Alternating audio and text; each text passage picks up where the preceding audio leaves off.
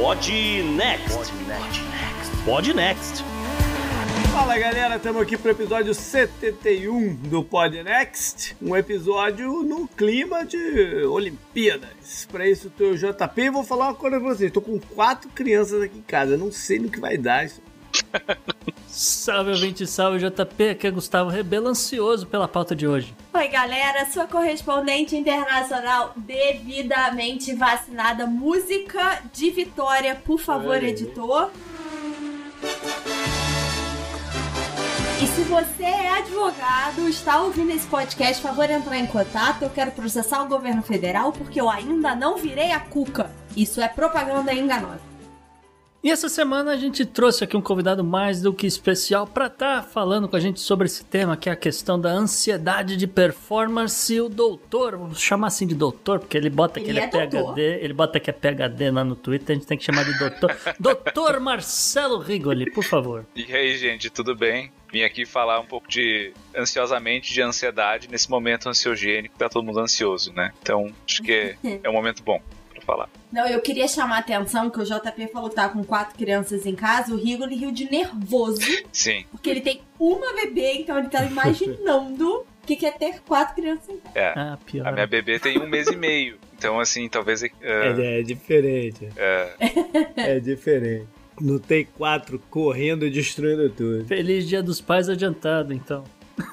É. é, feliz dia dos pais para todos os pais, que no caso são todos os hosts de hoje, menos eu. Aí. É, beleza. Parabéns. então, nesse clima de confraternização, vamos logo pro programa, né? Bora pro programa, JP. Tem muita gente ansiosa com e nas Olimpíadas de Tóquio. E o tema de saúde mental no esporte nunca esteve tão atual. Para conversarmos sobre isso, trouxemos Marcelo Rigoli, o Higgs, para falarmos de ansiedade de performance e outros transtornos que afligem atletas e réis mortais como nós. Personalidade da semana dada como prêmio pelo conjunto da obra para Bela Rus. Tem atleta sendo praticamente expulsa do Japão pela própria delegação e mais uma declaração digna de Lukashenko. Parabéns, senhores, vocês conseguiram estar no sapato. A taxa Selic subiu de novo essa semana, mas ao invés de falar sobre toda essa parte técnica e teórica, vamos falar de coisas práticas? Onde você deveria investir agora? Essa semana trouxemos o Good Vibes para o programa. Isso tudo para deixar vocês com um gostinho do que significa ser assinante do Confidencial. No bizarro, um Ghostbusters da vida real, com bem menos geleca verde e bem mais acidentes de verdade. E você aí, tá passando frio, queridinho? São os impactos da mudança do clima e o Gustavo vai comentar um relatório especial no Reino Unido. Como sempre, fechamos com a agenda do presente e do futuro e mais a dica cultural. Mas a verdade é que estamos com saudade das mensagens de vocês. Manda pra gente e bora pro programa.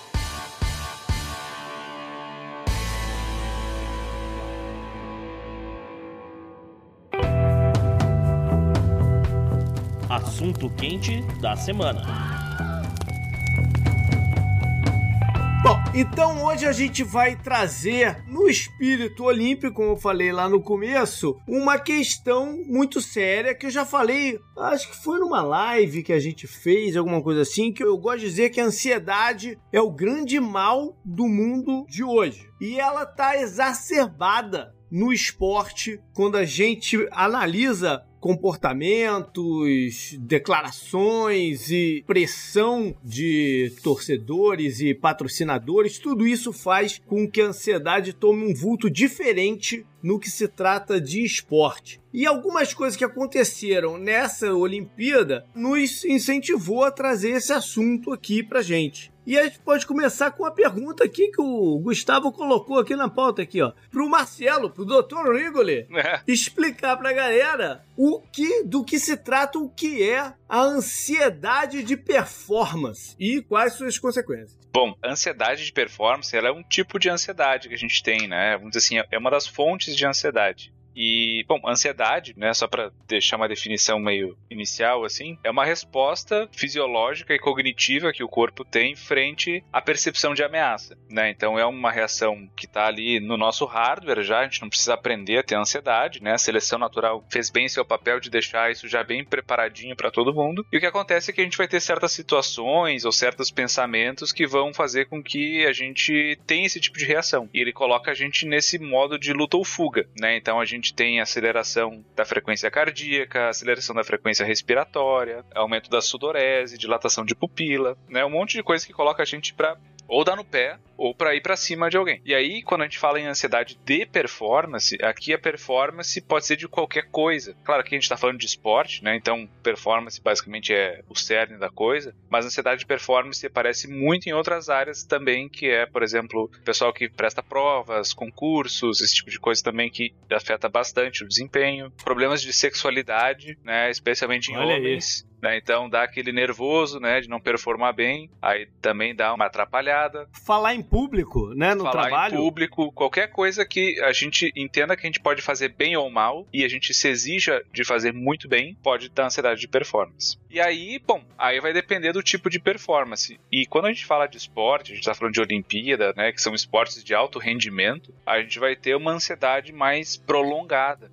né? Porque, né, o JP falou, ah, uma, uma, apresentação no trabalho. Mas isso é uma coisa pontual, é naquela semana, é aquele mês que a gente vai fazer alguma apresentação. Agora o atleta, ele tá todo dia performando, né? Todo dia tem uhum. cronometrado, todo dia tem um peso para levantar, tem uma coisa para fazer. E esse estresse crônico é que se torna um problema. Porque quando a gente entra nessa reação de luta ou fuga, tem uma liberação de uma série de, de neurohormônios no corpo e alterações fisiológicas que, no curto prazo, a gente ter aquilo por uns 15 minutos naquele momento, não tem problema. Agora, Agora, a gente passar horas daquele jeito todos os dias, isso tem um fator que a gente chama de neurotoxicidade. Né? Isso começa a ser deletério para o cérebro. Então a gente começa a ter vários problemas que vão vindo do acúmulo desse estresse né, ao longo do tempo. Então o atleta às vezes começa jovem, né? Muitos começam ali final da, da infância, começo da adolescência e entram nesse ritmo louco, assim. Aí vão chegar ali no, no meio da adultez, jovens, assim, com seus 25, 26, já vão estar assim muito carregados desse estresse né, ao longo do tempo. E aí cada indivíduo vai ter uma vulnerabilidade, né? Eu costumo dizer que a gente é tipo uma, uma massinha de modelar e a vida, né, ela vem e nos esmaga. Cada um de nós vai ser esmagado de um jeito. Tem gente que vai começar a beber, tem gente que vai começar a ter crise de pânico, tem gente que vai se deprimir, tem gente que vai se isolar, tem gente que vai se cortar, tem gente que cada um de nós vai estourar para um lado, vamos dizer assim. O esportista ele é trabalhado desde muito novo para ser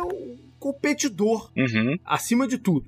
Exato. E esse trabalho, às vezes, é muito bem feito. O cara se torna um, né, uma máquina viciado em competição. Tanto é que muitos atletas falam que é o, o pior de se aposentar, né, quando param de jogar, é não ter mais a adrenalina da competição rolando dentro deles, né? Uhum. Muitos não conseguem ficar sem essa adrenalina, vão procurar outras coisas e tal. Mas aí o que a gente está trazendo hoje é pra galera em que esse nível de competição, esse estresse chegou a tal ponto que levou para o tão falado nas últimas semanas burnout. Uhum. É, eu tenho até uma pergunta que é assim: a gente. Quem assistiu as entrevistas da Rebeca, né, prestou atenção, ela cita a psicóloga dela, né, pelo apoio e tudo mais. Isso é uma coisa recente no esporte, né, de não de você ter psicólogos na equipe, mas de você se preocupar com o longo prazo desse esmagamento de massinhas, né?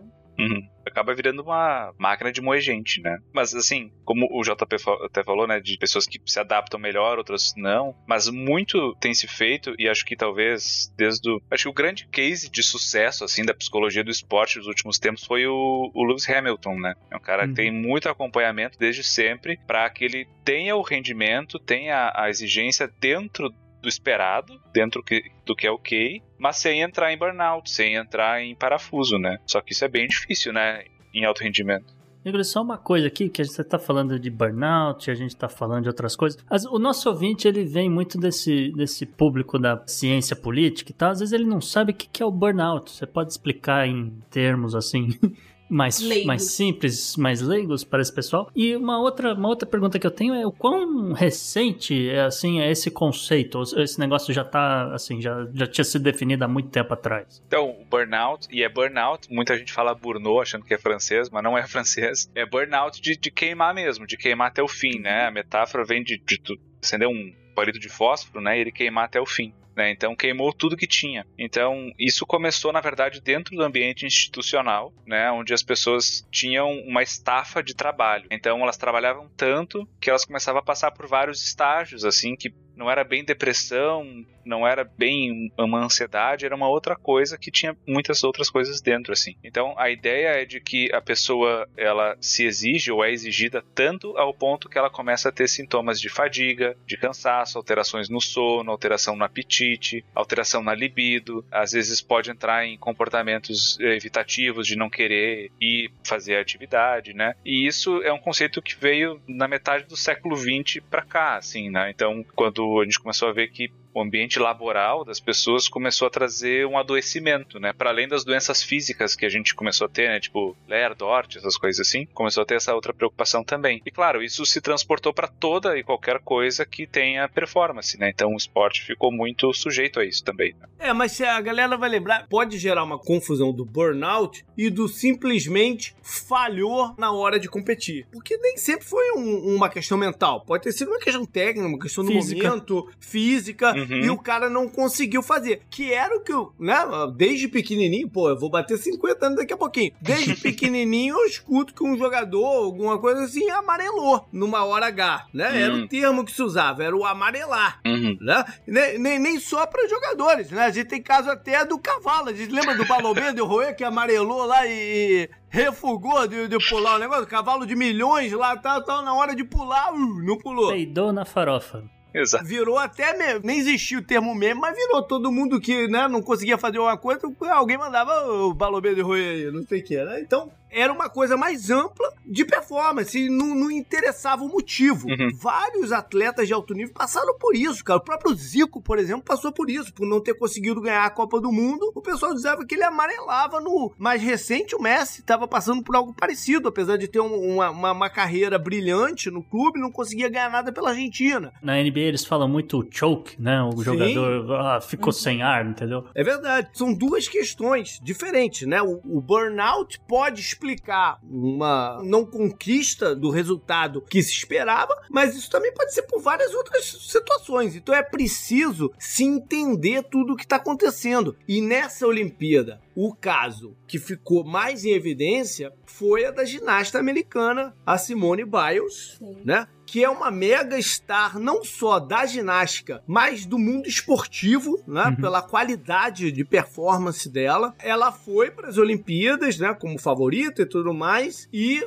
vamos dizer assim, mandou mal. E aí veio a história do burnout. Essa performance inesperada. A gente já consegue avaliar isso de fato como um burnout? Eu, antes de, de deixar o Rigoli responder, eu vou discordar um pouco do JP sobre os resultados da Simone Biles no momento que ela decidiu não participar das finais, tá? Ela estava classificada para todas as finais. Ela caiu primeiro. Uhum. E no que ela caiu, depois ela falou que não ia mais disputar. Mas isso ela já estava nas finais por equipes. Ela conseguiu se classificar para todas as finais da mesma forma como ela tinha feito na Olimpíada do Rio. E aí, quando ela estava indo competir por equipes, no primeiro salto, ela cai e naquele momento ela diz que ela não estava se sentindo bem e preferiu sair para dar chance de outras pessoas performarem melhor. Né? Então, assim, o que eu queria esclarecer é que isso não é necessariamente uma coisa. É um processo, como o Rigoli falou, mas parece que é tipo um. Eu tenho um transtorno de ansiedade e o exemplo que eu uso é tipo uma gota no balde, né? Parece que tá indo, você vai indo, você vai indo e alguma coisa relativamente pequena faz várias outras sensações estourarem. Tô errada, Rigoli? É, é por aí. Eu confesso que eu não tô tão por dentro do caso da Simone, íntima, né, Simone. Mas assim, pelo que você está me contando e pelo que eu olhei aqui rapidamente, parecem ter vários fatores envolvidos uma questão que acho que foi mencionada assim é que vai ter ansiedade de performance que é super pontual, né? Então assim, de repente um atleta performa super bem o tempo todo, mas chega lá e, putz, agora é a Olimpíada. Aí ferrou, né? Aí foi demais e não, não conseguiu lidar. Outra coisa é o burnout, que é uma coisa mais cumulativa, que é o, mais no exemplo que a Isa falou, assim, né? Então a gente ao longo do tempo vai acumulando e ele não vai e vem. A pessoa tá sempre em burnout, né? O que pode acontecer. Isso é importante. É, o que pode acontecer no caso dela aqui, de repente ela conseguiu disfarçar por mais tempo, e aí na Uhum. hora da competição, pô, aí não tem como disfarçar, né? É, é ali, tu tem que estar no teu melhor. E aí, bom, aí aparece. E pelo que eu dei uma olhadinha, ela tem um histórico aqui também, parece que surgiu uns casos de, de violência sexual, né? Então, assim, Sim. outras coisas que podem mexer na questão da saúde mental.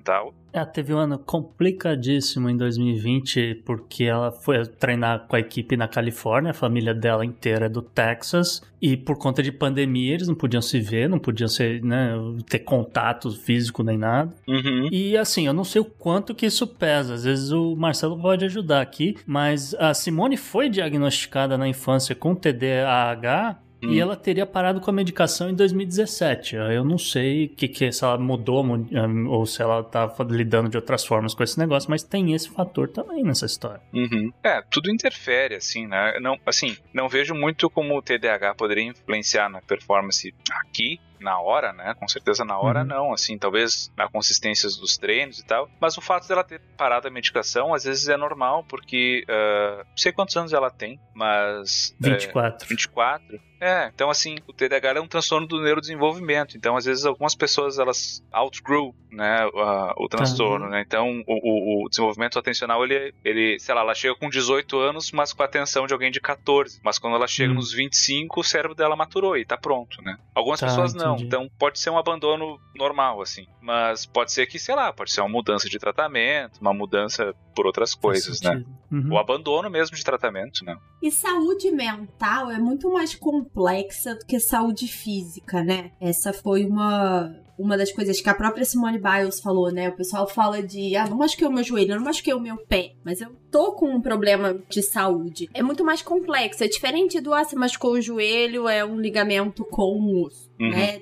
Que nem o Rigoli falou. Pode ser que não tenha nada a ver, mas pode ser que esse TDAH tenha afetado alguma coisa no treino que aí abalou lá na frente, né? Uhum. Ela citou, depois da última final, ela acabou participando da final da trave, onde ela ganhou o bronze. É, foi a única final que ela, que ela participou depois da por equipes. Diga-se E- de passagem, Isa, desculpa, ela, ela participou dessa final individual sabendo que durante o fim de semana morreu uma tia dela. Exatamente, era essa notícia que eu ia dar. Então, assim, pra mim, a informação que mais me chamou a atenção e que eu acho que tem muito a ver com a saúde mental dela e de muita gente da nossa geração aqui, ela falando: eu não tava feliz, eu cheguei à conclusão que eu tava em Tóquio, eu tava nas Olimpíadas e eu não tava feliz. Eu tava fazendo isso pelos outros e não por mim. Então, essa questão de pressão externa, né? Não é Uhum. só. Não é só a gente, não é só como a gente lida com o mundo, mas como o mundo olha pra gente. Pois é, mas aí o fato dela ser muito jovem também, 24 anos, né, e ter é, ser um esporte muito competitivo e tal, afeta. Porque isso daí,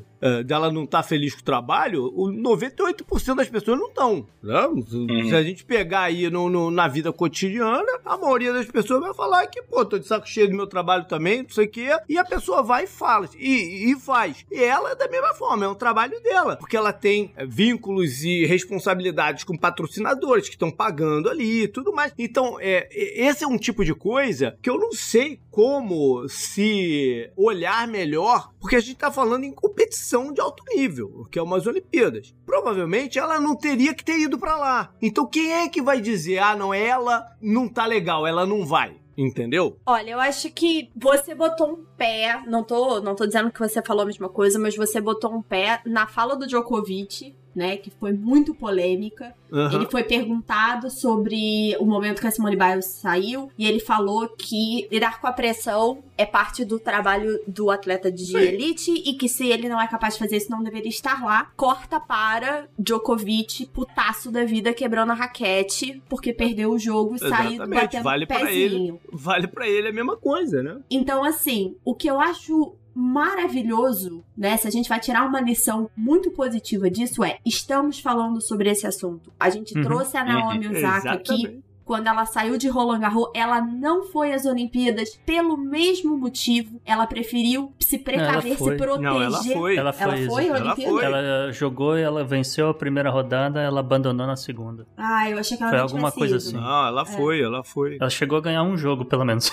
Mas ainda assim, elas estarem falando no maior palco de esportes do mundo e a gente estar falando sobre isso aqui agora, isso é incrível, porque a gente nem disso falava antes. Não, é importante. E, inclusive, já que a gente entrou nessa questão aqui, temos outros atletas, alguns aqui, que as pessoas às, às vezes nem imaginam a- ou até esqueceram. Porque pa- que passaram, passaram por episódios e fica aquela coisa, todo mundo olha pra estrela, mas pouca, pouca gente olha pro ser humano, né? Uhum. Então, é, vou lembrar aqui das pessoas o caso do Michael Jordan, que de repente, tricampeão da NBA seguido, se aposentou em 1993. E assim, o cara relatava: olha, eu tô- estou tendo diversos registros de pesadelo, estou dormindo mal, eu tenho insônia, eu acordo exausto, eu não. Eu, sabe, nenhum descanso a mais que eu faço me ajuda, não sei o que está acontecendo. E nesse meio tempo de, que ele ficou aposentado, começou a sair é, livros e, e uma galera dando entrevista falando sobre a vida do, do Michael Jordan fora das quadras e tal, e inclusive o problema dele com jogatina, questões dele estar devendo dinheiro para cassinos. E nesse meio tempo também morreu o pai dele. Uhum. E aí veio uma galera especulando: ah, teu pai foi assassinado, né? É, foi porque a galera do cassino mandou matar. Puta, aí explodiu vários problemas né, na década de 90 por causa desse assunto aqui. Mas é como o Marcelo tava falando, né? Você tem vários, vários problemas. Aqui a gente tá vendo questões de, de insônia e, de, e pesadelos, etc., acontecendo. Cara, você falou uma coisa que é bem é, significativa, assim, a gente vê muito a performance do atleta, o, a fama, né, e, e, claro, quem não é da área, a gente não tem a noção do que rola, né, mas a gente esquece que é um ser humano, né, então, Sim. E, e eu acho que a gente tá transitando, assim, de, um, de uma época onde, onde o atleta, ele é uma máquina que vai lá e faz o que tem que fazer, né? ainda mais esses esportes que a gente estava, que a gente vê nas Olimpíadas, assim, né, que é uma estrutura muito bem definida, né, que nem uma ginasta, um, um nadador, né, uma coisa muito específica, assim. E a gente começa a ver que tem uma vida por trás, tem um ser humano, tem um monte de coisas ali, né, e só que quando a gente fala de alta performance, é complicado levar tudo isso em conta, né, porque a vida dessas pessoas gira em torno daquele milésimo de segundo a mais, daquela sexta a mais, né, e acho que isso coloca Uhum. uma pressão que é, às vezes, até desumana, né. Até porque a pressão externa sobre eles tá enorme, nunca, talvez nunca fosse tão grande. A gente pode, por exemplo, pegar frases que existem por aí, tipo o segundo lugar é a mesma coisa que o último. Uhum. É o primeiro dos perdedores. O primeiro dos últimos é o Senna que falava. É, um time grande, por exemplo, de futebol aqui no Brasil ou na Europa, se não ganhar os jogos, demite todo mundo, a pressão Uhum. por demitir todo mundo, vai todo mundo na internet falar que todo mundo tem que ser demitido, não sei o que, papapá. É, a pressão externa é muito grande, maior do que deveria, afinal de contas é esporte, né? Mas a gente também tem que louvar os caras que chegam na hora do- de uma Olimpíada e a performance deles é superior. Sim, Uhum. tem gente que cresce sob pressão. É, sim, isso é- isso é válido. Ah, é, ah, é, existe uma frase também famosa que o importante é competir, mas isso não é uma verdade. Isso é muito legal no, quando teu filho tá lá jogando pela escola dele, não sei o quê. Numa competição de alto nível, não é verdade. Se o quarterback do meu time no dia do jogo falar, ih, cara, tô meio nervoso aqui, não sei o que, por isso eu joguei três interceptações, porra, ele vai tomar uma, quantidade de crítica na cabeça dele inacreditável, né? Porque ele é o profissional que tá sendo pago pra fazer aquele negócio lá e existe uma expectativa muito grande em cima dele. Então tudo isso tem que ser muito bem trabalhado. E aí a gente vai chegar num ponto que a Isabela falou, de que agora se tem muito mais psicólogos, que é excelente, né? Mas eu queria levar para um outro ponto. Eu acho que esse preconceito a gente já abandonou. Mas tem um outro que eu queria perguntar pro Marcelo, e o preconceito de remédios Hum, para problemas mentais. Esse eu vejo que é um preconceito ainda muito grande, cara, que me preocupa, porque as pessoas, eu vejo pessoas que eu considero inteligentes e falar, ah, mas remédio pra isso eu não vou tomar. infelizmente tem muito, muito preconceito, né? E, e, infelizmente muito desse preconceito vem até das pessoas que estão trabalhando com isso, né? Não raro conheço profissionais da saúde que têm essa visão. O que a gente falta entender, talvez, que é um pouco até que, que a Isa comentou mais cedo, é que quanto isso é um problema real, isso é um transtorno tanto quanto uma diabetes, um, uma pancreatite, né, qualquer outra coisa, que tem que ter tra- tratamento e que tem sim um fundo biológico. Né? Eu sou psicólogo, eu não prescrevo remédio, enfim, não tenho, não tenho nenhum laboratório me pagando para falar isso Uhum. mas a gente precisa muitas vezes desse auxílio, né? E, e não é assim, ai, todo mundo tem que tomar, ninguém tem que tomar. É muito caso a caso. Que nem a gente falou do TDAH antes, né, da, da Simone. O TDAH é um transtorno que o tratamento de escolha é a medicação, né? A psicoterapia, ela ajuda e tal, mas a primeira é a medicação. Agora, se a gente pega a depressão, que a gente estava comentando, putz, o melhor é o tratamento combinado. É os dois juntos. Uhum. Não é nem só Ansiedade terapia, é, ansiedade também. E vai ter situações em que a medicação é contraindicada, né? Que nem transtorno de estresse Uhum. pós-traumático, tem um monte de medicações que é contraindicada e o que funciona mesmo é psicoterapia. Então, assim, depende do caso. Só que, como a gente coloca tudo num saco, né? Tipo, ah, remédio pra cabeça, né? Eu não vou tomar. É bom, aí realmente, se a gente botar tudo num saco, vai parecer estranho, vai parecer esquisito. Né? Homem seus terapeutas, gente. Beijo, Tânia, se você estiver me ouvindo. É, Rigoli, deixa eu amarrar um pouco no que o JP falou e um pouco o que eu trouxe aqui do exemplo do Michael Jordan, porque numa entrevista recente, o, o MJ, ele disse que se ele tivesse vivido nos anos 90 o que a galera vive hoje pelas redes sociais, ele teria Ah, partido por suicídio. Sim.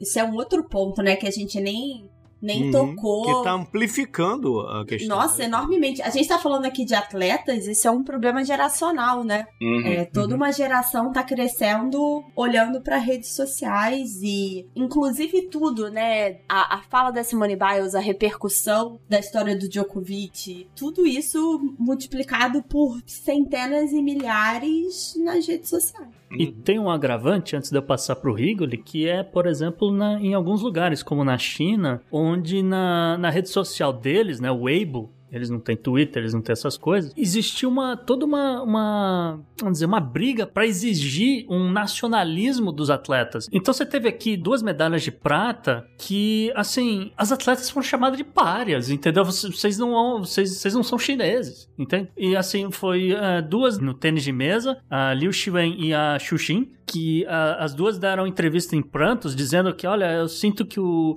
Como a gente é parte do time da China, mas é como se a gente não, não estivesse aceitando o resultado, assim, porque elas perderam a final, elas foram prata e perderam pro time do Japão. No badminton aconteceu uma situação parecida, só que a, a- a dupla chinesa, o Li Junjin e o Li Yuchen, eles perderam pra uma dupla de Taipei, né? Ou também conhecida como Nossa. Taiwan. Né? E os caras basicamente tiveram que ouvir na rede- nas redes sociais, assim, diversas mil vezes: olha, vocês não, não se esforçaram o suficiente. Tá? Uhum. Então aqui tem uma questão aqui de. de... Isso mistura tudo, na Mistura verdade. tudo. né? Então, entrou Tá a política na coisa. é, Entrou a política na coisa, porque ah, você está perdendo para os nossos os arqui-inimigos, né? Japão e Taiwan, Sim. ao mesmo tempo que tem toda essa coisa que às vezes a gente vê até na, na twittosfera brasileira, né? Uhum. Rigoli, é, citando essa coisa aí que o Gustavo falou, e aí amarrando um pouco tudo que a gente falou antes, existe alguma tendência dos atletas terem mais transtornos de ansiedade ou de depressão por conta dessa pressão, né, de toda essa da estrutura que é inerente ao esporte, à competição, ou é só porque eles são casos mais visíveis e se tornam ídolos e aí a gente acaba falando mais deles e observando mais. Ahn, boa pergunta, assim, a gente. Essa é, um- é uma grande pergunta dentro da epidemiologia dos transtornos mentais, que é a gente fica sempre em dúvida, assim, será que a gente está mensurando mais, será que a gente está observando mais essas coisas, ou elas estão acontecendo mais, né? Porque como é uma coisa que a gente não mede tanto e não observa tanto há muito tempo, a gente está num crescente, né? A gente vai ter essa ideia quando isso estabilizar, né? Ao contrário de, sei lá, hipertensão arterial que a gente observa nas pessoas, sei lá, mais de 50 anos, né? A gente sabe que isso está aumentando mesmo, mas porque a gente sempre mediu na mesma quantidade. Agora, essa outra parte não.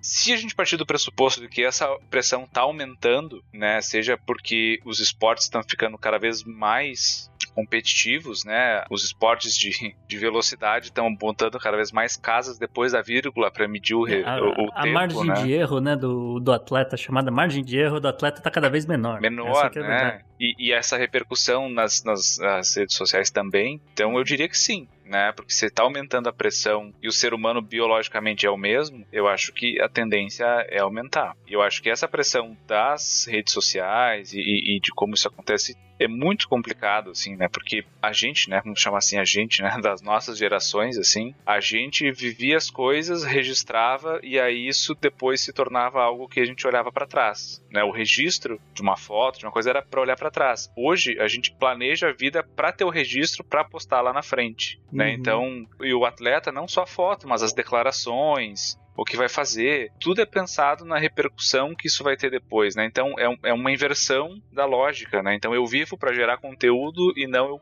eu, eu tenho conteúdo Aí são porque... dois fatores Ah. novos, talvez estejam mesmo propiciando ter mais casos. Talvez esteja tendo mais casos mesmo. Uhum. Porque é, é a mídia social que não existia Uhum. e é uma crescente pressão por grana de patrocinadores, que antigamente o esporte olímpico era um esporte amador em sua Aham, natureza, é. né? Era bancado por governos, por universidades e tal. O cara né, praticava o esporte, ele sabia que quando ele acabasse ali, ele ia ter que buscar uma outra carreira, alguma coisa, que ele não ia Uhum. viver aquilo. Hoje você tem que fazer é, o máximo, tem que maximizar para você ganhar o dinheiro e, né, e, e- pronto, é ser, é, su- é ser sua função. No caso, daí, aqui da, né? no caso aqui dos atletas chineses que a gente falou, cara, prata acabou, já tem uma próxima É. geração vindo aí. Uhum. Se você tivesse ganhado ouro, ainda ia pra frente tal. Essa parte política aconte- sempre aconteceu. Por exemplo, tinha, tinha os atletas da Alemanha Oriental, por exemplo, né? Que eram não sei o quê, que tinham que ganhar, ou da, da, da União Soviética tinham que ganhar e tal, não sei o quê. Cuba, você pode falar e tal,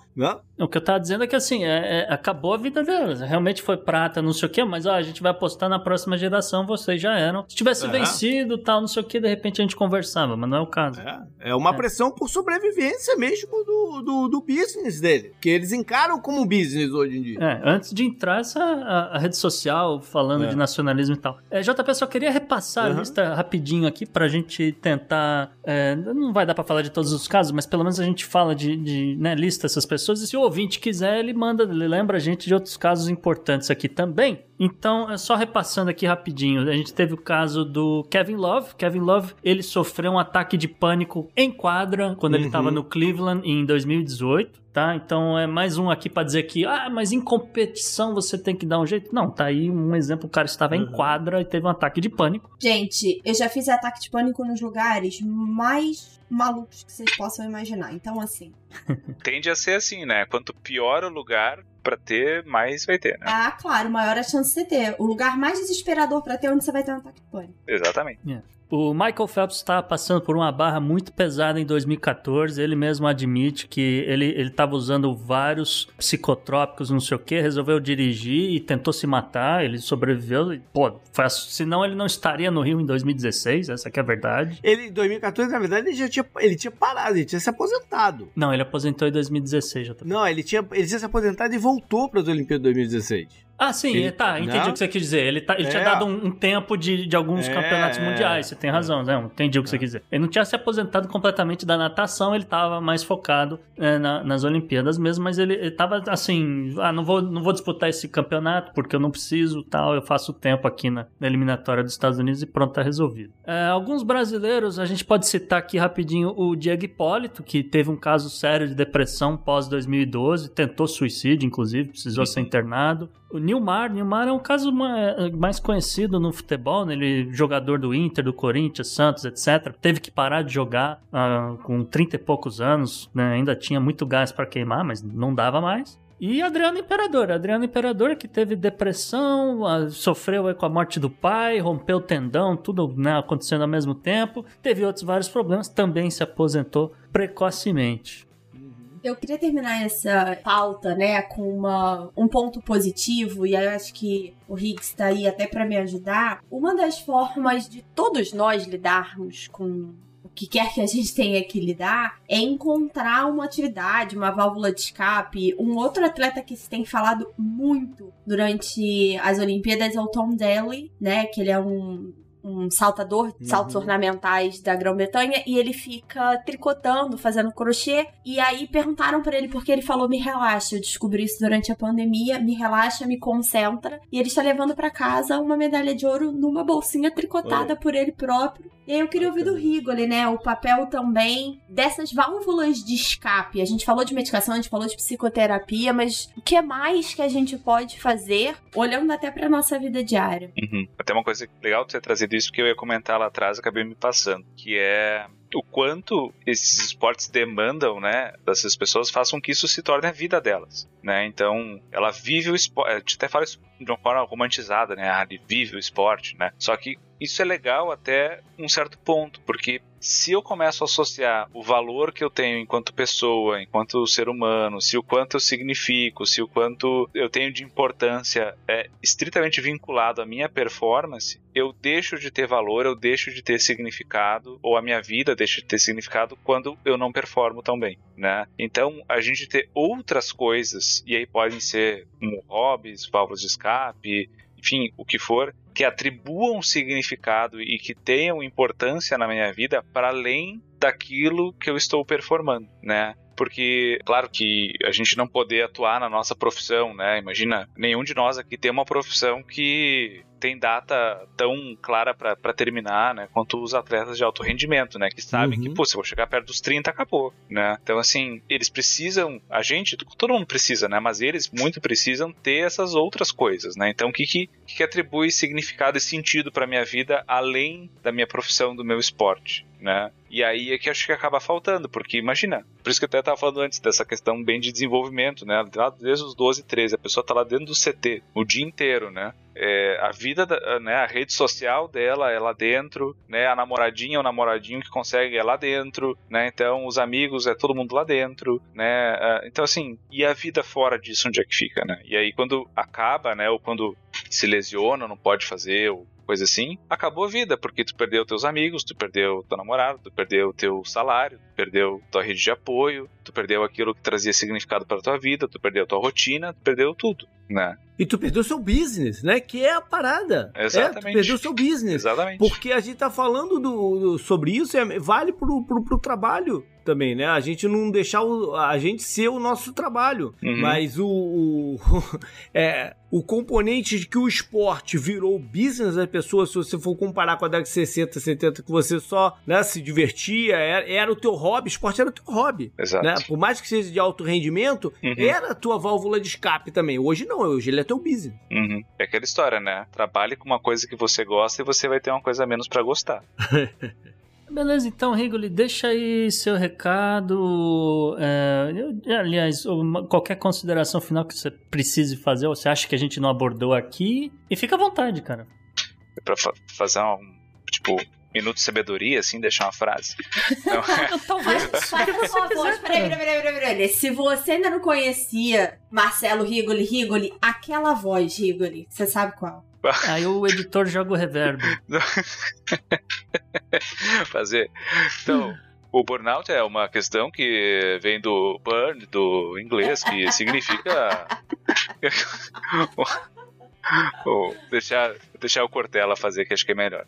É, não, acho que se, se eu pudesse deixar alguma mensagem, seria assim que, putz, a pessoa que está em desconforto, está em ansiedade, seja lá o que for, né? A gente falou muito de performance hoje, isso pode ser no trabalho, pode ser na faculdade, pode ser qualquer coisa. Meu, procura ajuda, sabe? Tem tem muitas formas, né? Claro que eu vou puxar o assado, a brasa para o meu assado, né? De psicoterapia, mas tem várias outras formas, né? Às vezes até praticar um esporte, fazer alguma outra coisa. A medicação, ajuda, um hobby, enfim, amigos, né? Sei que na pandemia é difícil tudo isso, mas busque ajuda, né? Não é um problema que não tem solução. E eu sei, às vezes eu me arrependo de fazer isso, mas eu sempre digo, me procurem no Twitter, no Instagram, né, lá, arroba Marcelo Rigoli, minhas DMs estão sempre abertas, né, claro, eu não vou atender as pessoas, mas eu sempre consigo indicar alguém, um serviço, um lugar, alguém que possa fazer, né, então não deixem de procurar ajuda, que é importante. Maravilha. Up next. Up next. Up next.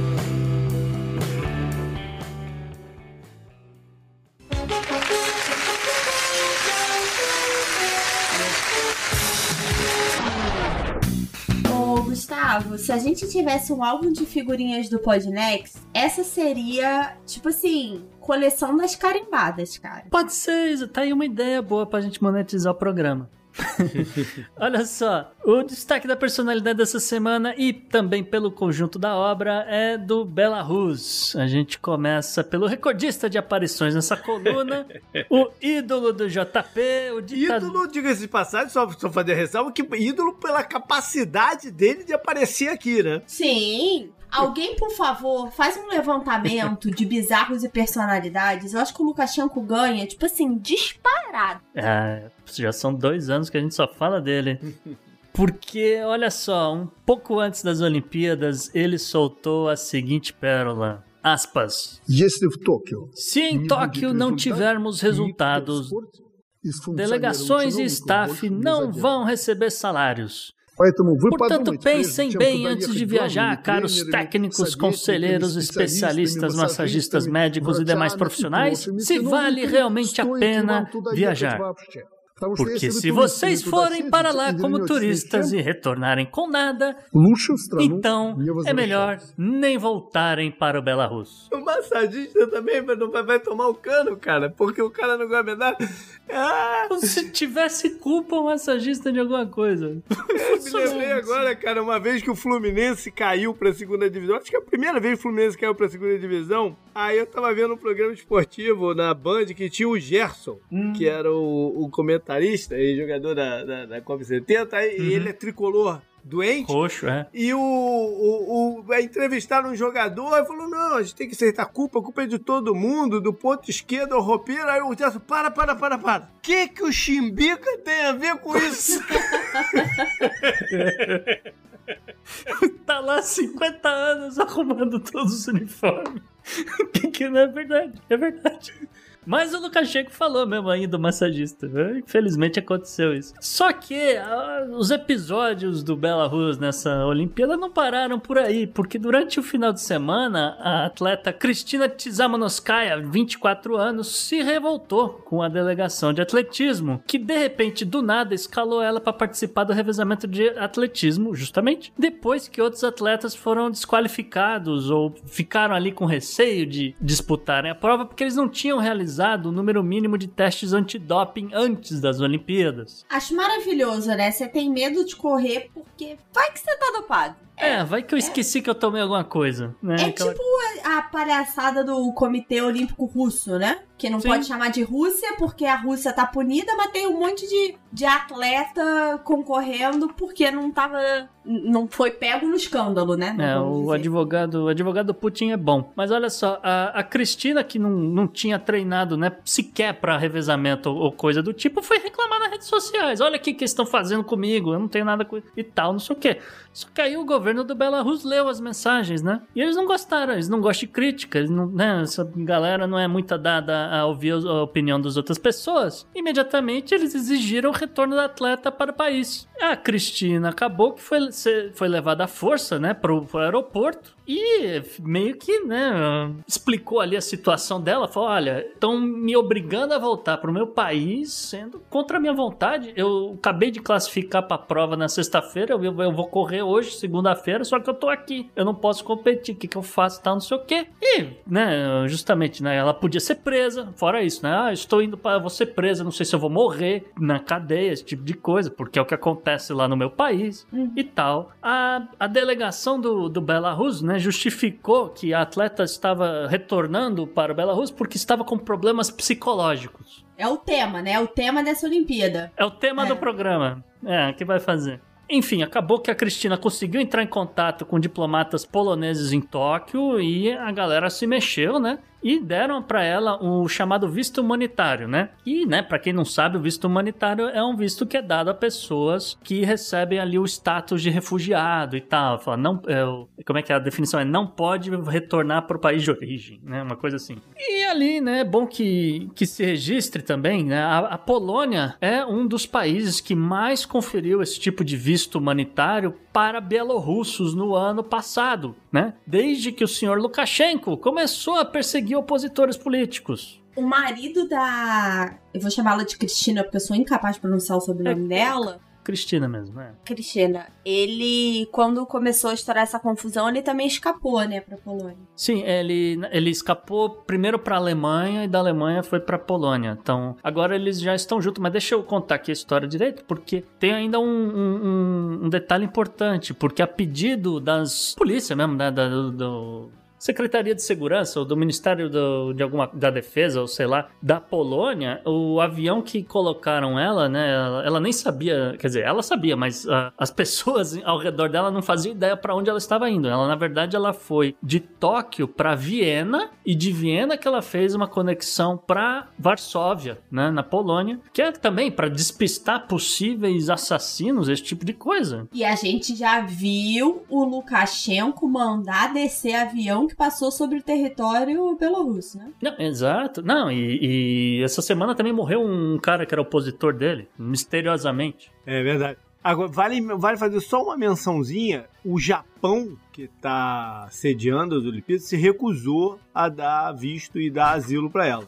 Mas isso é, também é, é- é típico do Japão que não dá visto de refugiado pra ninguém, ou quase ninguém, cara. É, é política deles, é extremamente, política extremamente burra, diga-se de passagem. Mas é coisa do Japão ser assim, tá? É, enfim, agora ela está já junta do, do marido dela em Varsóvia e fica naquela aquela coisa, né? A gente não sabe se um dia ela vai voltar a competir, se ela vai voltar a competir, sei lá, pela Polônia ou por, o- pelo grupo de refugiados que sempre tem assim, o futuro dela é completamente incerto, né? Também não sabemos se ela, se ela vai trabalhar, entendeu? Acho competir não é nem a maior preocupação dela agora. Não, é que assim, se, se ela vai trabalhar, se ela vai conseguir arrumar um emprego em Varsóvia, que, se ela tem algum tipo de formação pra ter um emprego mínimo né, decente e tal. Se o marido dela também tem, então qual a situação? Mas é isso, tá, tá no limbo, infelizmente, a, a nossa amiga aqui, a Cristina. E mais uma na pôr na, na conta do senhor Lukashenko.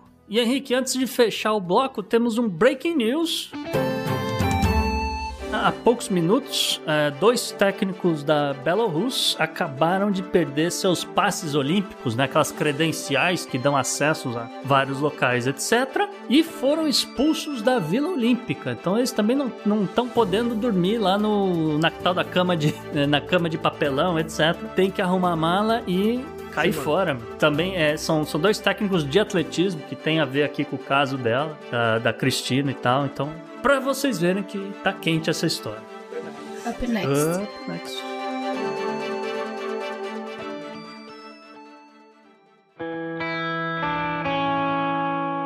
Economy. Economy. Economia mundial.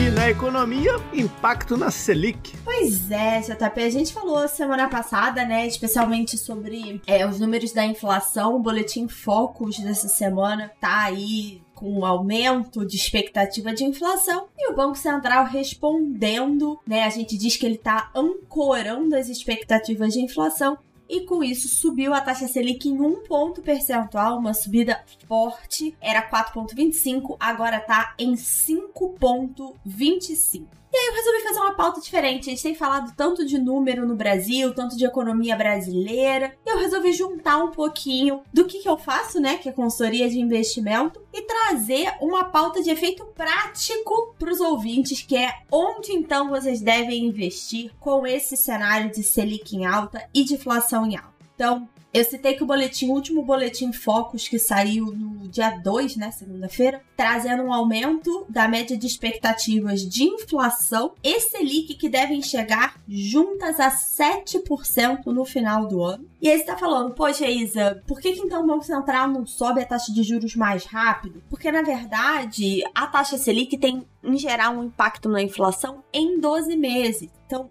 se você parar pra pensar, essa taxa já tá subindo aí nas últimas três reuniões, né? Se eu não me engano. para tentar diminuir a inflação do ano que vem. Desse ano já era, galera. Não tem, não tem mais jeito, tá? Mas a expectativa é de uma Selic subindo e até uma certa estabilidade. Eu já tenho ouvido alguns gestores de fundo falarem em Selic dois dígitos, que a gente não vê há muito tempo. Então, o que, que você pode fazer para aproveitar esse momento de inflação que deve ter ainda um momentinho ali 2022, apesar de não ficar no mesmo nível, e essa tendência de subida da Selic. Duas dicas para vocês. Primeiro de tudo, a renda fixa obviamente ganha força com a subida da taxa básica de juros. Então, para quem achava que a renda fixa estava morta, a renda fixa nunca está morta no Brasil, gente. Entendam isso. E prefiram os títulos pós-fixados, que são aqueles vinculados ao CDI, sabe? Quando a gente fala 100% CDI, 90% CDI, eles são os chamados pós-fixados. Nesse momento, são melhores do que os pré-fixados por conta de toda essa insegurança e também segurem a mão no risco. Evitem produtos de crédito privado, tipo CRI, CRA, debenture, de mais alto risco. Então, não não fiquem com o olho gordo ali falando, olha, tá rendendo 150 do CDI, então agora que o CDI subiu, porque taxa de juros subindo, inflação subindo, não é bom sinal para as empresas que são exatamente quem emitem esses títulos. E para quem me acompanha lá no Instagram, isso é quase meu mantra. Continuem apostando nos investimentos que protegem da inflação, especialmente aqueles pensados para períodos até 5 anos. Então, isso aí vale basicamente para quem investe em Tesouro IPCA+.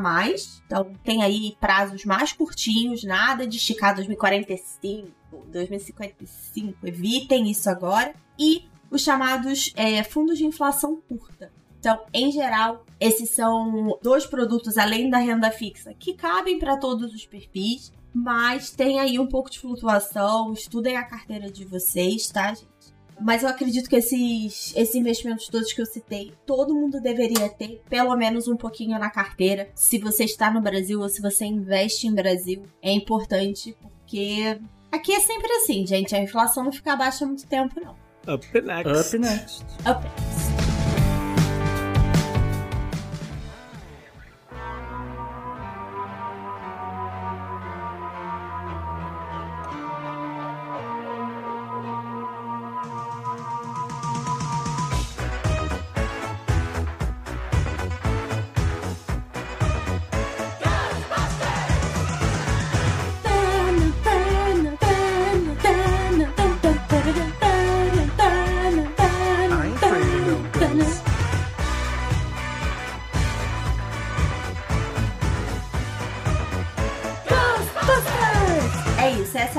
Dessa pauta, Gustavo. Pois é, olha só, um caso curioso aqui no Bizarro dessa semana, porque uma caça-fantasmas de Buffalo, Nova York, caiu, despencou ali de aproximadamente 6 metros de altura. Gente, só acontece em Búfalo, né? Putz grilo. Até uns lugares em, em- no Nordeste dos Estados Unidos que eu vou te contar, cara. Ali realmente a, a- a como é que fala? O tecido da realidade é muito fino. Buffalo é um deles.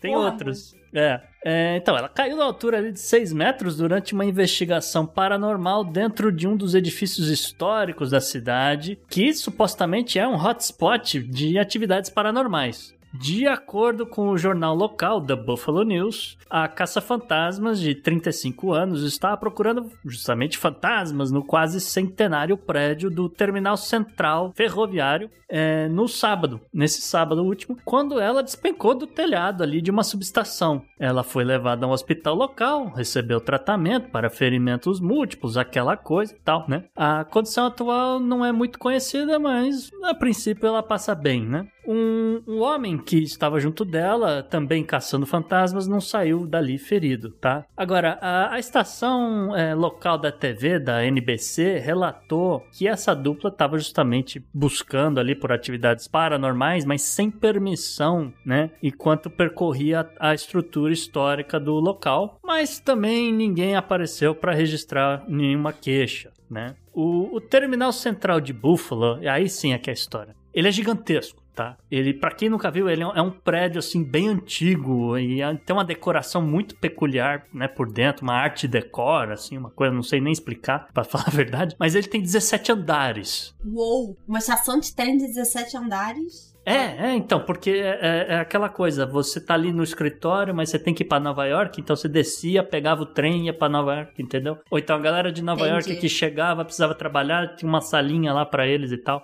Então, é, então ele tem 17 andares, então realmente é um prédio muito grande. É, obviamente que tinham restaurantes, coffee shops, lojinhas, e claro, né? É, mas ela foi uma estação ferroviária ativa, né, por meio século, é, 14 plataformas, não é uma estação pequena, é, e operou de 29 até 79, até cair em ruínas, né? O, o complexo é, ficou supostamente assombrado pelos espíritos de pessoas que morreram trabalhando ali, ou vamos dizer, de causas naturais, ou então porque caíram na plataforma, ou de alguma forma, né, vieram a falecer. Nos, nos últimos anos, e aí é que vem parte aqui da, dessa história, vamos dizer, muitas áreas desse terminal foram reformados e eu, de vez em quando eh, eles abrem para pessoas que querem alugar para realizar eventos ali dentro e tal. Mas como eu falei, vai do gosto da pessoa. A gente vai colocar fotos nas redes sociais depois, porque realmente é uma, uma coisa muito única, né? E ali rola muito tour, nesses tours de, eh, vamos dizer, pessoas que estão interessadas em, em atividades paranormais, esse tipo de coisa. E, inclusive, o programa de TV, um programa popular, o Ghost Hunters, ele foi filmado nesse terminal várias vezes, né? E teve um episódio de Halloween que os cinegrafistas tiveram acesso a Vamos dizer, áreas do complexo geralmente fechadas ao público, né? Esse tipo de coisa, por N motivos. Talvez seja mais perigoso despencar dali, né? Mas foi exibido no- na noite de Halloween e telespectadores juram que viram ali orbes luminosas e escutaram ruídos estranhos. E realmente tem, tem reação do, do cinegrafista falando: pô, que, que meleca foi essa? Entendeu? Que que. Epa! Entendeu? Eu quero aqui me solidarizar com a nobre caça-fantasma de Buffalo, ai meu Deus. pois afinal de contas, eu já fui um caça-fantasma. Ih! Quando eu era adolescente em Teresópolis, eu e os amigos meus, a gente buscava locais abandonados pra ir caçar fantasma. Então eu já invadi alguns lugares também em busca de fantasma. Nunca caí como ela, mas poderia ter caído também, cara, porque eu escapei aí. Gente, a gente descobriu por que, que o JP mora nos Estados Unidos. Ele tem uma ficha criminal por invasão e distúrbio de almas penadas em Teresópolis. Já, já, já fiz, já fiz, já fiz mesa Ouija dentro do cemitério de Teresópolis, já fiz coisa velha. lá. Olha, jogou RPG em cemitério também? Já fiz, a RPG não, mas mesa Ouija eu já fiz lá. Já fiz coisas, coisas da pá virada lá, caçando fantasma em Teresópolis. Olha, se você mora em Teresópolis, se tiver uma alma aí se revirando, é ainda da época do JP, entendeu? Que ele não deixou ela em paz. Como diz aquele outro podcast, não olhe para trás, ouvinte. Up next. Up next.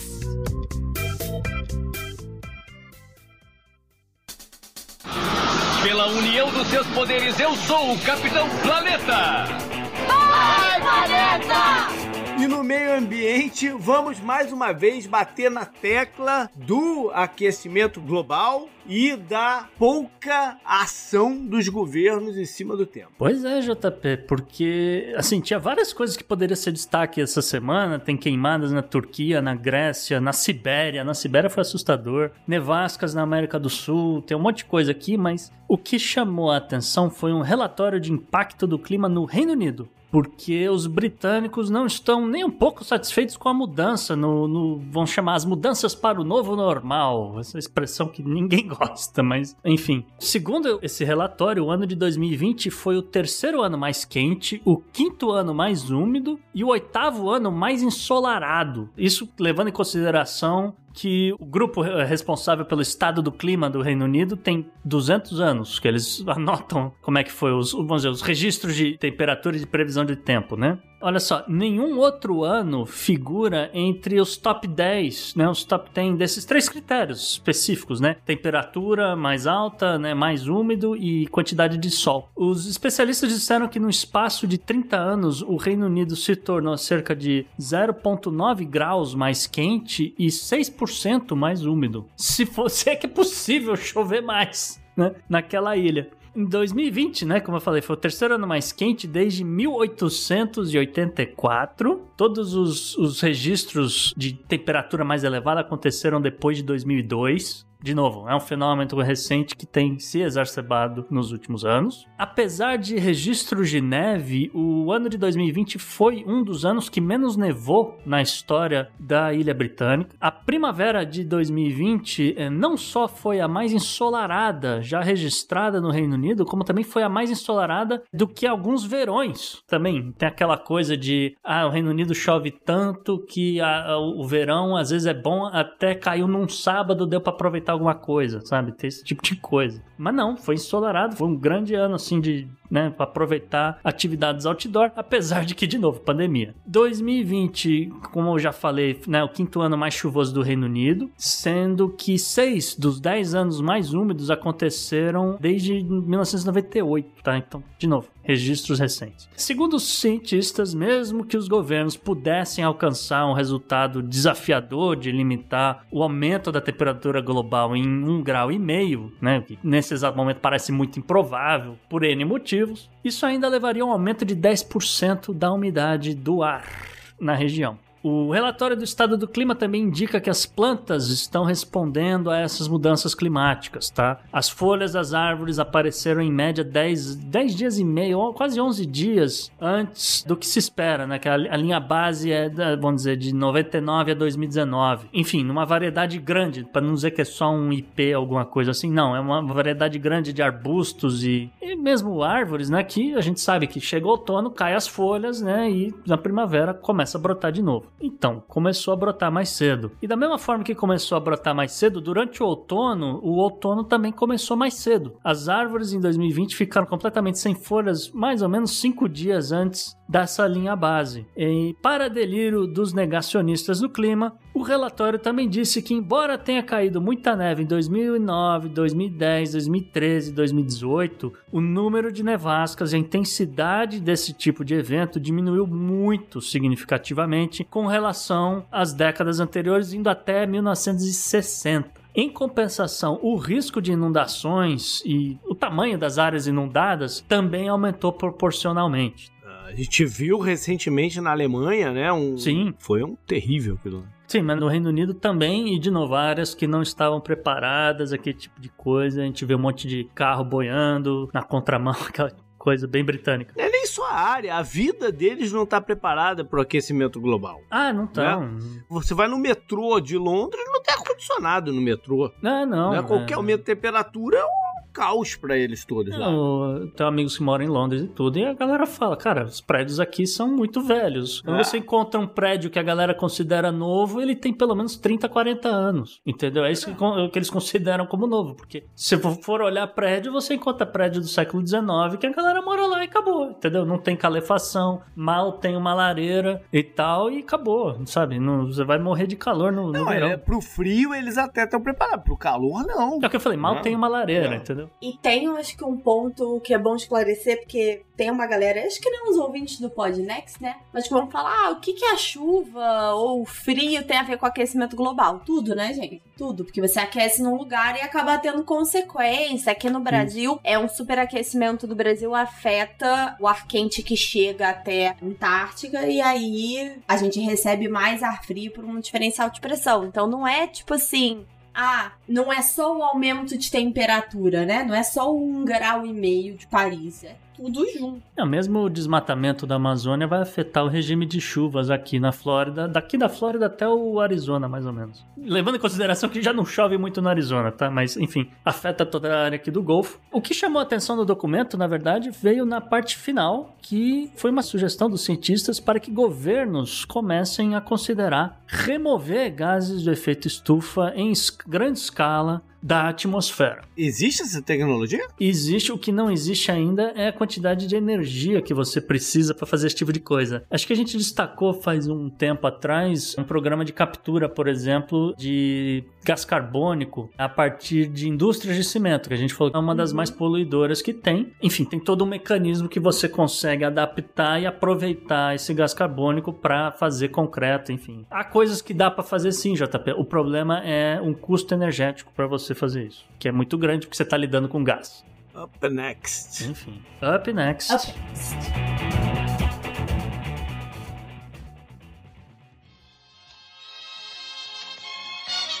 Olha, eu tenho uma boa e uma má notícia pra você. Ah, eu quero a boa então. Bom, hoje a gente traz de volta a coluna Good Vibes, que é a galera que assina o nosso confidencial, o Podnext Confidencial, com conteúdo exclusivo, tá acostumada a ver semanalmente. Uma história que eleva nossos espíritos pela dedicação humana, a fazer o bem, a fazer, a pensar no coletivo, a cuidar de animais, enfim, qualquer coisa que nos seja agradável ouvir, já que a gente escuta tanta coisa que, né, que no final eh, chega a arrepiar os pelos. Essa é uma coluna diferente. Como eu disse, ela tá lá no confidencial, mas agora, de tempos em tempos, nós vamos trazer não só ela, mas como também o stats ou o follow-up pra cá, pra lembrar a galera da existência deles, né? E estimular que mais pessoas ah, assinem lá o nosso, o nosso programa eh, exclusivo e recebam esse conteúdo, né? Que eh, vejam, tem um, tem um gostinho do que a gente tem por lá. Então, Gustavo, toca aí a dessa semana. Perfeitamente, JP. A gente vai trazer aqui uma história que é uma, uma figura que ela é muito mais conhecida no circuito country dos Estados Unidos. Ela não é tão conhecida, às vezes, fora dos Estados Unidos ou ainda fora desse círculo. Mas é um nome que tá sempre na mídia americana também. É a Dolly Parton. É, inclusive, ela tem um parque temático bem curioso. né? Tem, no Tennessee também. Ela, ela é- que é do Tennessee, obviamente. Mas vamos contar aqui a história. Porque pouca gente sabe, mas foi justamente a Dolly quem escreveu e gravou o sucesso que, né, obviamente que virou sucesso muito depois na voz da Whitney Houston, que é I Will Always Love You, música de 1973, né? Né, Como eu falei, tem todo o filme O Guarda-Costas com a Whitney Houston, que interpretou a música e tal, emocionou o mundo inteiro, então todo mundo conhece a música. E a Dolly, nesse meio tempo de 73 pra cá, ela sempre com- recebeu royalties, né? Pela música que, que é dela, que tá registrada né, por ela e tal. E ela estima-se que ela tenha é, ganho ali aproximadamente 10 milhões de dólares é, nesse tempo todo, né? Graças a uma música. E numa, numa entrevista recente com o Andy Cohen, a, a Dolly disse que ela usou todo esse dinheiro que ela ganhou desses royalties para comprar e reformar um, toda uma área de ter um, um complexo gigante de escritórios, de, de lojas, né? Nos Estados Unidos a galera chama de, de, de shopping, né? Aqui no- o conceito de shopping é um pouco diferente no, no Brasil, mas enfim, é uma, uma área dessa de bem comercial, né? Com, com lojas, com restaurantes, etc. Num bairro negro de Nashville. Né? Ela diz que fez isso em homenagem a Whitney Houston, justamente com o intuito de manter essas lojas, manter o emprego dessas pessoas dessa área e tal, né? Manter os aluguéis baratos. É um tipo de gentrificação reversa, né? Porque geralmente É, a galera compra esse negócio e, e começa a Pra alugar e especular, né? sobe o preço, faz o diabo, né? E assim, só um- mais um destaque, uma fala justamente da Dolly nessa história, que ela disse que ela comprou, né, aspas, né? Eu comprei essa propriedade no que era uma área negra da cidade e era, né, principalmente uma área de famílias negras e pessoas que viviam por ali. Fica muito fora do caminho mais conhecido né, que as pessoas de Nashville trafegam, né? Que é pela 16ª Avenida e tal. E eu pensei, bem, eu vou comprar esse lugar, né? E vou manter, porque como se fossem casas que a Whitney Houston teria construído para essa população. não só construído, mas preservado. Porque Sim. o que a gente acontece em muitas cidades é a deterioração desses, desses espaços, porque eles se tornam caros demais. Uhum. Então as pessoas procuram né, se distanciar e, e, né, e- e- esses espaços que seriam interessantes para uma vida cultural, social, comercial e tal, acabam se desfazendo, se tornando áreas ah, abandonadas Uhum. Isso. por ganância de, de certas pessoas. Isso é- seria um caminho interessante até para governos e tal, darem algum tipo de incentivo fiscal para outras pessoas fazerem isso, porque seria uma forma de, de até de revigorar a economia. Seria é bem, bem interessante a ideia dela. Até existem, na verdade, já. Lembra muito aqui aquele programa que até rolou em Nova York, que é o programa do Broken Window, né? Janelas Quebradas, né? Que você tem ali uma área específica de um bairro assim assado que começa a quebrar as janelas, aí a galera já não respeita porque olha a janela quebrada, então arrebenta a porta, começa a pichação, e aí quando você vai ver a coisa toda deteriora, como você mesmo Uhum. falou. Então você para reverter esse processo, você começa a trocar os vidros, a limpar picho, a fazer uma área comunitária, então você reforma ali o parque, retira lixo, esse tipo de coisa. E ah, para surpresa de ninguém, a criminalidade cai junto. Aí, parabéns pra Dolly, Sim. que era casada com Burt Reynolds. Sim, sim, tem esse, esse pormenores. E, enfim, como você falou, né, JP? Para ouvir histórias como essa, outros casos emocionantes, surpreendentes e, enfim, histórias positivas que vão alegrar o seu dia, vamos dizer assim, assine agora mesmo o Podnext Confidencial em opodnext.com assine, que lá a gente já tem mais de 11 horas desse tipo de conteúdo e outras coisinhas mais. Já teve até pandinhas. Up next. Up next!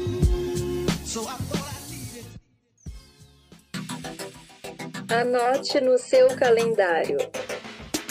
E JP, o que, que você traz na agenda do presente e agenda do passado? Olha aí, foi adiado para setembro e acontece, normalmente acontece mais ou menos nessa época, nessa semana, um evento na Austrália que é o Vivid Sydney, que mistura música, luzes, todos outros tipos de arte e é conhecido pelas projeções em prédios, né, imagens em prédios que deixa a cidade toda iluminada. O evento foi postergado para setembro. Sydney tá sob lockdown.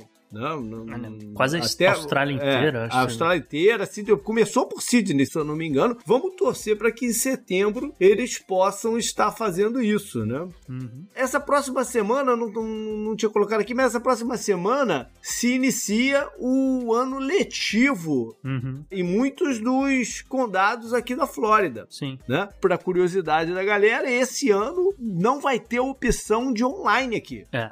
Eles vão fazer só presencial, não vai ser mandatório o uso de máscara. Isso tá uma polêmica danada, já que os casos subiram e funcionou no ano passado, né? Eu mandei meu filho para a escola a partir de outubro, alguma coisa assim, e todas as crianças usaram máscara, tiveram vários protocolos, funcionou. Teve uma semana ou outra que ele teve que ficar em casa por precaução e tal, mas de um de modo geral foi bem. Tô aí curioso barra preocupado Sim. com o que vai acontecer a partir da semana que vem. Dois comentários rápidos, né, JP? O primeiro que você falou é com relação à aula ser obrigatoriamente presencial. Isso aí foi uma lei estadual que passaram dizendo que escola nenhuma na Flórida pode oferecer sistema híbrido. Ou é 100% online, ou é Ou vai pro 100%, homeschooling, é. é, ou é 100% presencial. E aí, se for online, a verba é muito menor. Então, os caras ficaram assim meio, né, no mato sem cachorro, tiveram que A alternativa é homeschooling, né? Que é uma outra forma de fazer a coisa. Não era o que estava se fazendo, né? De qualquer forma, a verba é muito menor, entende? Então os caras falam, ah, vocês vão ficar ou sem dinheiro ou vocês fazem o que eu tô mandando. E a outra é com relação a máscaras, algumas municipalidades vão ter, vão desafiar sim o governador e vão botar crianças com máscaras, né? É, o governador tá bancando, o governador tá dizendo que quem for mandatório vai ser legal. Vai dar confusão ainda, mas enfim, aqui pelo menos é, vai ser obrigatório. Verdade.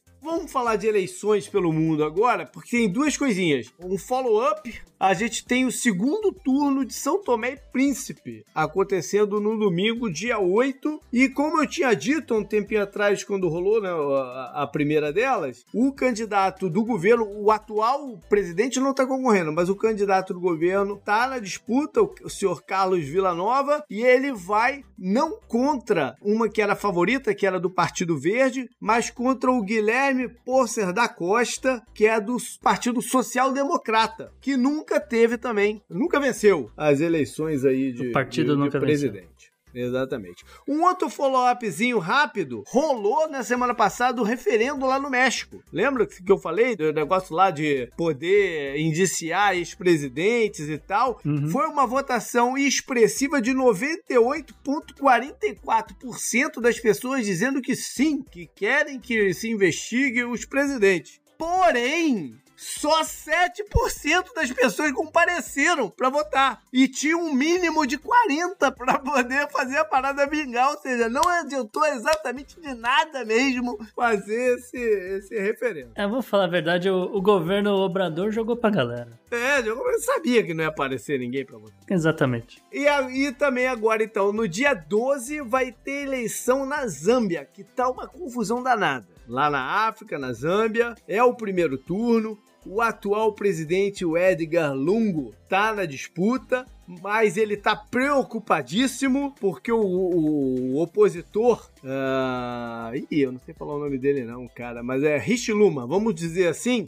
que chegou perto de ganhar na última eleição. E depois da eleição, o Lungo já mandou prender ele, ele já soltou, já, né, já, já tentou de tudo. Agora o Lungo tá em modo total. Ele botou o, o exército na rua, ele bloqueou alguns dos opositores, inclusive aí o Richiluma, a fazer campanha na cidade, na capital da Zâmbia. Os caras não tá podendo entrar lá, não tá com permissão pra entrar lá. Tá uma suspeita danada de que vai ter supressão de voto, não só por força, né, do, do- do- do- dos militares na rua, mas porque há 38 dias da eleição ele exigiu que todo mundo se registrasse novamente pra votar e tá se imaginando que a maioria das pessoas não conseguiu, né, especialmente é, opositores. Ou seja, vamos ver no que vai dar isso daí, mas não é boa a perspectiva do que tá vindo lá pela Zâmbia. Salvo engano, o presidente aqui da Zâmbia é um dos que foi negacionista de Covid ou proibiu campanha de alerta à população, alguma coisa assim, não é? Provavelmente. Essa galera tá sempre braço a braço, né? Essas duas coisas.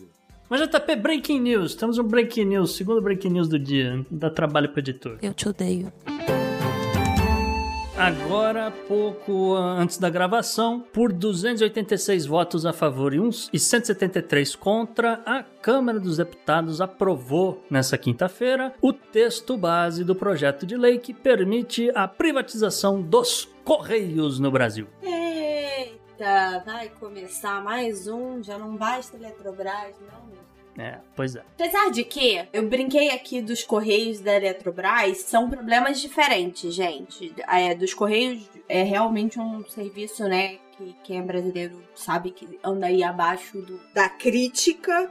Mas tem muito problema com funcionário, questão legal. Então, assim, vai ser um embrólio mais complicado que a Eletrobras, apesar de eu achar que é uma privatização melhor justificada. É, um, como meu comentário rápido é que a Câmara rejeitou todas as 11 emendas da oposição e uma emenda do Partido Novo. O texto ainda pode sofrer algum tipo de alteração porque ele vai para a discussão no Senado Federal, então sabe-se lá o que vai acontecer no Senado. Muito provavelmente vai adiante o projeto, mas a gente comenta isso quando se tornar lei de fato.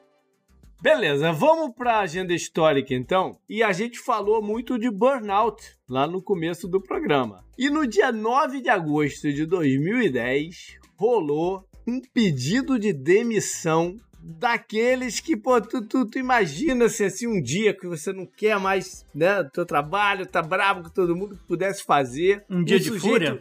É, um dia, um sujeito chamado Steven Slater, que era comissário da JetBlue, depois do, do voo até aterrissado, um voo curto de Pittsburgh para Nova York, lá no JFK, ele entra em discussão com um passageiro por causa de uma mala lá, que queria puxar, não queria puxar, então não sei o quê. O cara teve o estopim dele, ele tomou o microfone do avião e anunciou assim, mais ou menos dessa maneira assim: Estou no ramo há mais de 20 anos e não aguento mais. I'm done.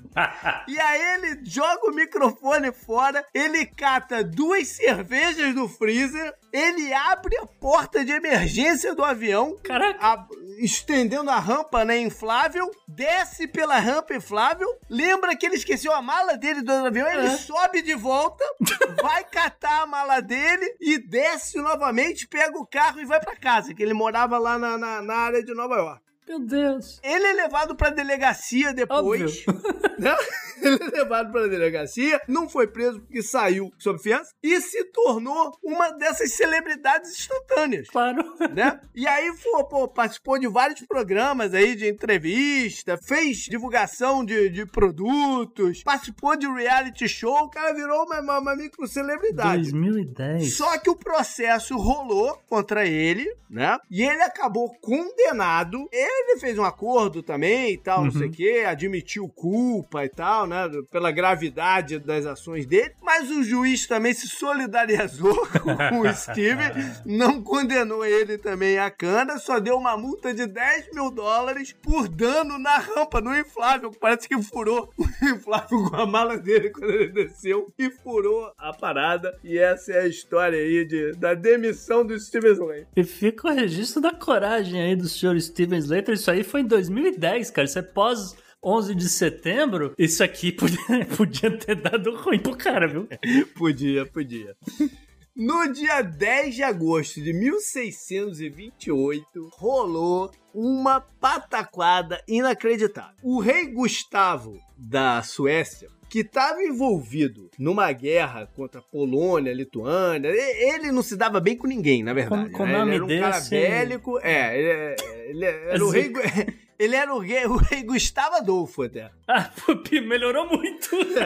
Ele não se dava bem com ninguém. Ele mandou construir um navio de guerra que foi batizado de Vaza, que seria o sonho de consumo de toda a Europa. Teria uma quantidade absurda de canhões, seria enorme e imponente. Mandou decorar com tudo quanto era escultura e de, de, eh, de cores vivas e tal. Ia ser o, o, o bicho solto esse navio. Só que na construção tava demorando, ele começou a perder navios da esquadra dele lá na guerra e tal, ele mandou acelerar a parada aí, vamos botar esse navio aí pra funcionar, né? Uhum. Teve é, ainda a peculiaridade de que o primeiro projetista, engenheiro, faleceu logo no começo da construção e o segundo faleceu logo um pouco antes do final dela. Uhum. Então os dois caras que, né, que, que lidaram morreram. O povo sabia que tinha alguns problemas com o navio, até porque o rei Gustavo, durante a construção, mandou adicionar canhões, mandou alongar ainda o navio, a parada tava toda enrolada. Tava toda enrolada e mandaram finalizar logo. Pois bem, no dia 10 de agosto de 1628, então, o Vaza vai pra sua, né, sua, sua estreia. Ele vai sair lá da, da doca que ele foi construído vai dar uma passada ali por Estocolmo para se mostrar pra galera. Então juntou uma multidão incrível e vários personalidades, é? O batismo do navio foi com Grey Goose? Como é que foi? Você Sei sabe? lá.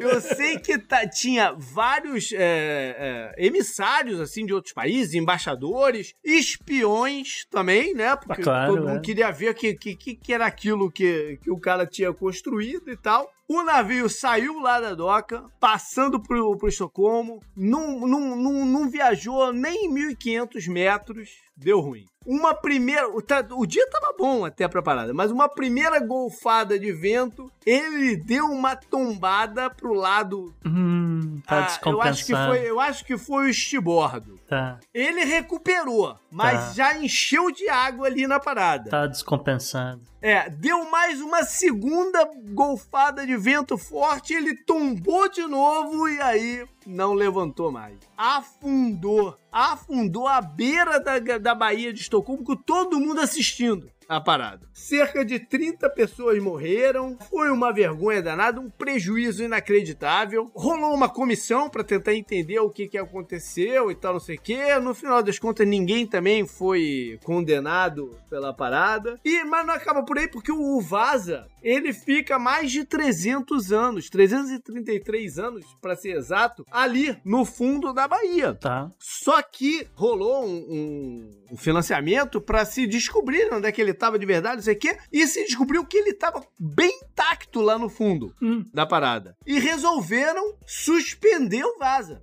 Não, é. Resolveram suspender o Vaza. Chama o isso levou...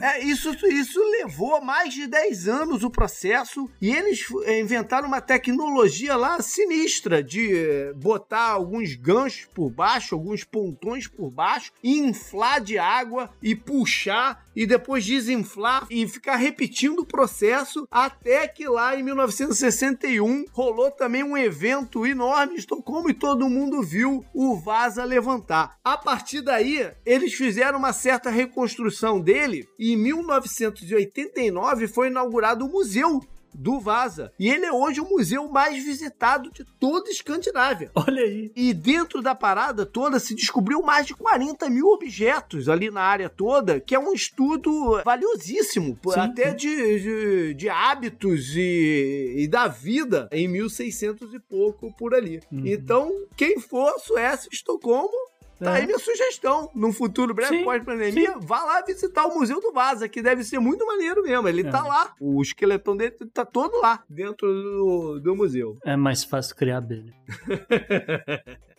Mais um item, mais ligado, novamente ligado ao nosso assunto principal de hoje. Em 11 de agosto de 2014 foi quando rolou o suicídio do Robin Williams, o ator. Pra gente ver que burnout não é só de esporte, é aquilo que a gente falou de performance, mas tem outras situações também. É, Robin Williams era depressão, né? Depressão, famoso por tantos né, filmes de comédia. Mas ele tinha todos os problemas, viu, Isa? Só pra- Exatamente. Não é só depressão, não. É, ele tinha vários problemas de abuso de substância, inclusive ele fazia algumas turnês nas bases militares americanas, Uhum. em vários lugares do mundo, em que no show dele ele, ele dava um break e falava dos problemas pessoais dele, porque a Uhum. gente sabe que dentro do- dos militares isso também é muito forte, né? Uhum. E ele dava o depoimento dele dentro da parada, mas ele não resistiu e suicidou aos 63 anos nesse dia. Uma perda gigante.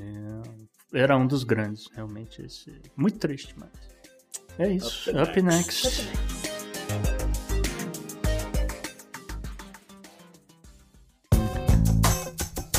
recomendo pra você. Eu recomendo pra você. E aí, JP, qual é a dica que você tem pra gente essa semana? Então, eu vou dar uma dica de um livro que eu nem terminei de ler ainda, tô lendo. Eu tive no, no Brasil há pouco tempo, assaltei a biblioteca da minha sogra lá, que tipo, achei uma pancada de livro maneiro lá na casa dela, que tava lá empoeirado, e peguei alguns pra, né, pra, pra trazer pra cá pra viajar comigo. E já tô lendo um que se chama Boca do Inferno, de Ana Miranda. E é um- um- uma história bem bacana que se passa em 1600 e pouco, aí eu falei de 1600 e pouco do negócio, em 1600 e pouco em Salvador, com personagens históricos reais, Ah, tipo gosto. o Padre Antônio Vieira, o poeta Gregório de Matos e tal. E é uma, é uma história de política, de, de assassinato, e, e é muito maneiro, cara, a, a parada. E o que tá me chamando a atenção, eu não sei como é que ele termina ainda e tal, e tô trazendo ele aqui porque o que tá me chamando a atenção é que a Ana conseguiu, a Ana Miranda conseguiu uma parada que eu tô achando sensacional. Ela conseguiu escrever a história com um linguajar que nos remete ao ambiente português, Ah.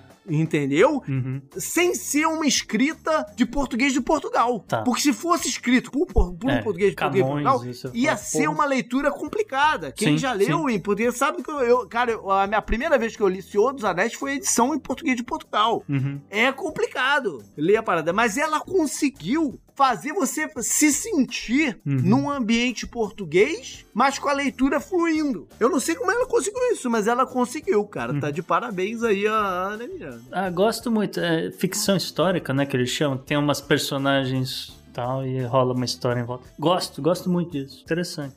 Bom, galera, foi esse o programa então. Mais uma vez agradeço a todo mundo que esteve aqui, agradeço a galera do Confidencial e vamos em frente. Não teve mensagem dos nossos assinantes hoje, nem de ninguém né, que mandou por aqui, mas mande aí, cara. Mande uma sugestão, um comentário, uma pergunta que a gente traz aqui pro programa. Pode ser por áudio pros nossos assinantes, pode ser também, né, pros outros, por, que aí a gente seleciona né, um pouco diferente, mas pode mandar lá pro e-mail, pro contato arroba opodnext.com. Pode conversar com a gente também na- nas mídias sociais, no Twitter, por exemplo, o meu é o JP Miguel, mas também tem o Gustavo no arroba Gu rebel. E Para mim, no Twitter, no arroba Bela Fontanella com dois L's ou no Instagram no arroba isa.fontanella. E claro, você acompanha tudo sobre o Podnext nas nossas redes sociais, no arroba ou Podnext, tanto no Twitter quanto no Instagram. Valeu, galera. Até mais. Tchau, gente. Até semana que vem. Abraço.